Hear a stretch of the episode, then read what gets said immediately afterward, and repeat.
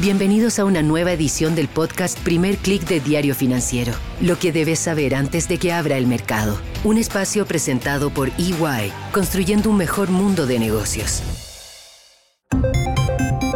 Muy buenos días, soy Marcela Vélez y desde Londres comento con ustedes las noticias que deben saber para comenzar el día. Bienvenidos a Primer Click de Diario Financiero. Buenos días, es lunes 29 de mayo, comenzamos una nueva semana y lo hacemos aparentemente con Estados Unidos más lejos de un default. Aparentemente. El sábado por la noche, el presidente estadounidense Joe Biden y el vocero o líder de los republicanos, Kevin McCarthy, encontraron un punto medio en sus demandas, lograron un acuerdo para suspender el techo de la deuda al menos por dos años. Es muy importante recalcar que este es un acuerdo que no resuelve las diferencias de fondo entre demócratas y republicanos acerca de la política fiscal de Estados Unidos, acerca de la necesidad de una disciplina fiscal, de reducir el gasto, de controlar el nivel de endeudamiento o sobre todo de reducirlo. ¿En qué se basa el acuerdo que alcanzaron Biden y McCarthy? Se suspende la vigencia del límite de endeudamiento hasta 2025 y en ese mismo periodo el gobierno se compromete prácticamente a congelar el gasto fiscal, es decir, a que no aumente en sus presupuestos de 2024 y apenas un alza de 1% en 2025. En ese mismo periodo de dos años, el gobierno no podrá pasar nuevos impuestos y también tendrá que obligarse, como no puede aumentar el gasto fiscal, tendrá que verse forzado a realizar ciertos ajustes. Ahora, el acuerdo no cumple con las demandas de las bancadas en el Congreso, tanto de republicanos como de demócratas. El ala más radical de los demócratas, el ala más de izquierda, exigía que Biden protegiera la necesidad de aumentar el gasto fiscal, sobre todo aumentar subsidios. Y en el lado de los republicanos, la bancada más de derecha demandaba que se le exigiera al gobierno recortes fiscales más profundos que los que contiene el acuerdo alcanzado el fin de semana. Desde ayer domingo, tanto Biden como McCarthy y sus equipos se lanzaron a vender este acuerdo a los legisladores de sus respectivos partidos. Este es un documento que va a tener que ser aprobado por ambas cámaras del Congreso antes de entrar en vigencia. Hasta la semana pasada, hasta el viernes, se decía que el plazo, y así lo había dicho el Tesoro estadounidense, la secretaria Janet Yellen, el plazo era el 1 de junio. Sin embargo, hoy es feriado en Estados Unidos y quizás dándose cuenta de que no era realista esa fecha, el aparente plazo para evitar que Estados Unidos caiga en default pasó a ser el 5 de junio. McCarthy cumplió o dice que va a cumplir con el acuerdo que tenía con los republicanos de darle 72 horas para que evalúen el acuerdo. Esto quiere decir que no espera ninguna ronda de votaciones, al menos hasta mañana por la noche o más claramente el miércoles. ¿Logrará pasar el Congreso, es decir, tanto la Cámara como el Senado, este acuerdo antes de lunes? Hay dudas, hay dudas. Si bien es cierto, se considera que el acuerdo ha sido un gran avance, es un punto medio entre las demandas, como los acuerdos entre dos partes tienen que ser, será un texto difícil de vender a los sectores tanto republicanos como demócratas. A pesar de eso, el anuncio bastó para dar un impulso al dólar durante el fin de semana. También vemos cierto impulso todavía manteniéndose esta mañana. Inyectó algo de optimismo también en las bolsas en una sesión que va a ser bastante particular, de bajos montos. Tenemos a Wall Street cerrado por feriado por el Memorial Day. También tendremos a Londres, Alemania y otras bolsas europeas cerradas por feriado.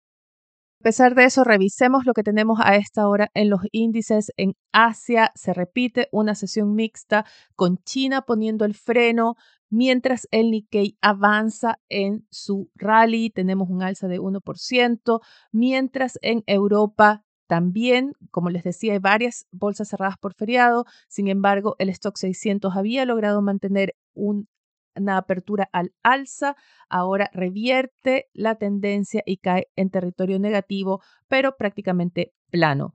Los futuros de Wall Street apuntan al alza. Vemos que los futuros del Nasdaq avanzan 0,44%, los futuros del SP 500 0,26%. El dólar reduce sus avances, sin embargo, tiene una tendencia positiva, influenciado también por la caída de la lira turca. Hay presión sobre las monedas emergentes. En el caso de la moneda de Turquía, alcanza un nuevo mínimo respecto al dólar después de que ayer se confirmara la reelección de su presidente Recep Tayyip Erdogan. Este es un presidente que ha tomado medidas económicas poco ortodoxas, por decirlo suavemente, ha intervenido el Banco Central, ha politizado el manejo de la política monetaria, y esto ha hecho que se dispare la inflación y que la moneda pierda prácticamente el 90% de su valor en la última década, como destaca Reuters esta mañana. En lo político es un personaje bastante complicado, es una pieza clave en el juego geopolítico en Europa, la OTAN, la Unión Europea se están viendo obligados a hacer alianzas con Erdogan que se convierte como en una bisagra entre Medio Oriente, Rusia y el mundo occidental. Y digo que son alianzas complicadas porque este es un presidente acusado de violar libertades políticas y tener posturas y tomar decisiones que van en contra de las políticas y valores de Occidente. Pero salgamos de la geopolítica que no es lo que está influenciando en los mercados esta mañana, sino ese acuerdo en Washington, pero muy importante también las cifras que vimos el viernes en Estados Unidos. Se reportó un alza mayor a la esperada en el gasto de los consumidores y también un alza mayor a la esperada en el índice de precios de ese consumo. Estas cifras dispararon las apuestas porque la Reserva Federal no va a pausar el ajuste monetario en su reunión del 14 de junio, como se esperaba hasta hace poco, sino que se han fortalecido las apuestas porque avanzará con un alza de 25 puntos base.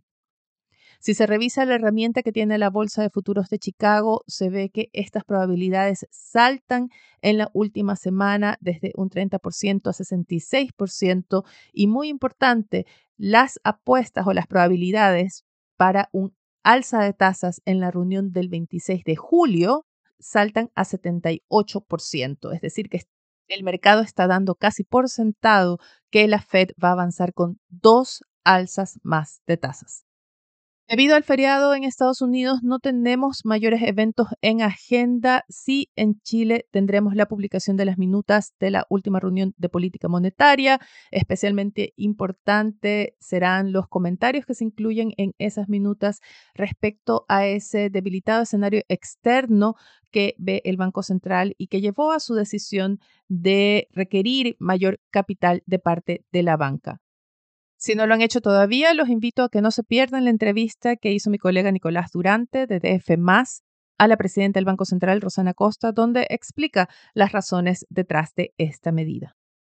Otra noticia importante esta mañana, no necesariamente financiera, pero que sí está ocupando los titulares, es el resultado electoral en España. Ayer los españoles fueron a las urnas en elecciones municipales y autonómicas, es decir, para escoger los gobiernos de las autonomías o regiones, y el oficialismo de izquierda resultó el gran perdedor. El PSOE perdió seis los gobiernos autonómicos que manejaba, ahora quedan bajo control del Partido Popular. Unidas Podemos, el partido de más izquierda, fue eh, si acaso el gran, gran perdedor quedó apenas con un gobierno municipal, mientras el PP ganó en muchas municipalidades e incluso la mayoría absoluta para gobernar en solitario en Madrid. La derrota electoral fue tan fuerte que ha llevado a que esta mañana el primer ministro Pedro Sánchez anuncie el adelanto de las elecciones generales para el próximo 23 de julio. En otros temas, en la portada de Diario Financiero, quiero destacar el titular que reporta el plan de modernización de Metro. Es un plan que abarca varias áreas, subir los estándares de las líneas más antiguas, pero sobre todo medidas para reducir la evasión y mejorar la seguridad en la red. Dos entrevistas destacan en la portada. La primera es al presidente de la CPC, el gremio empresarial. Ricardo Meves asegura que no comparte el optimismo del ministro de Hacienda, Mario Marcel, y ve elementos en el escenario económico que lo hacen ser más bien pesimista. La otra entrevista es a Verónica Kunze, ella es vicepresidenta de Banco Estado y asegura que el Banco Estatal está ordenado, solvente y con holguras. Con esto me despido por ahora. Los invito a que sean actualizados de las noticias del día y más visitando nuestro sitio web de f.cl y de fsud.com para las noticias de negocios de Latinoamérica. No olviden darnos su calificación en cualquiera sea la plataforma que estén escuchando este podcast. Nos va a ayudar a llegar a más gente. Por mi parte, les deseo que tengan un buen inicio de semana. Nosotros nos reencontramos mañana. Esto fue el podcast Primer Click de Diario Financiero. Lo que debes saber antes de que abra el mercado. Un espacio presentado por EY, construyendo un mejor mundo de negocios.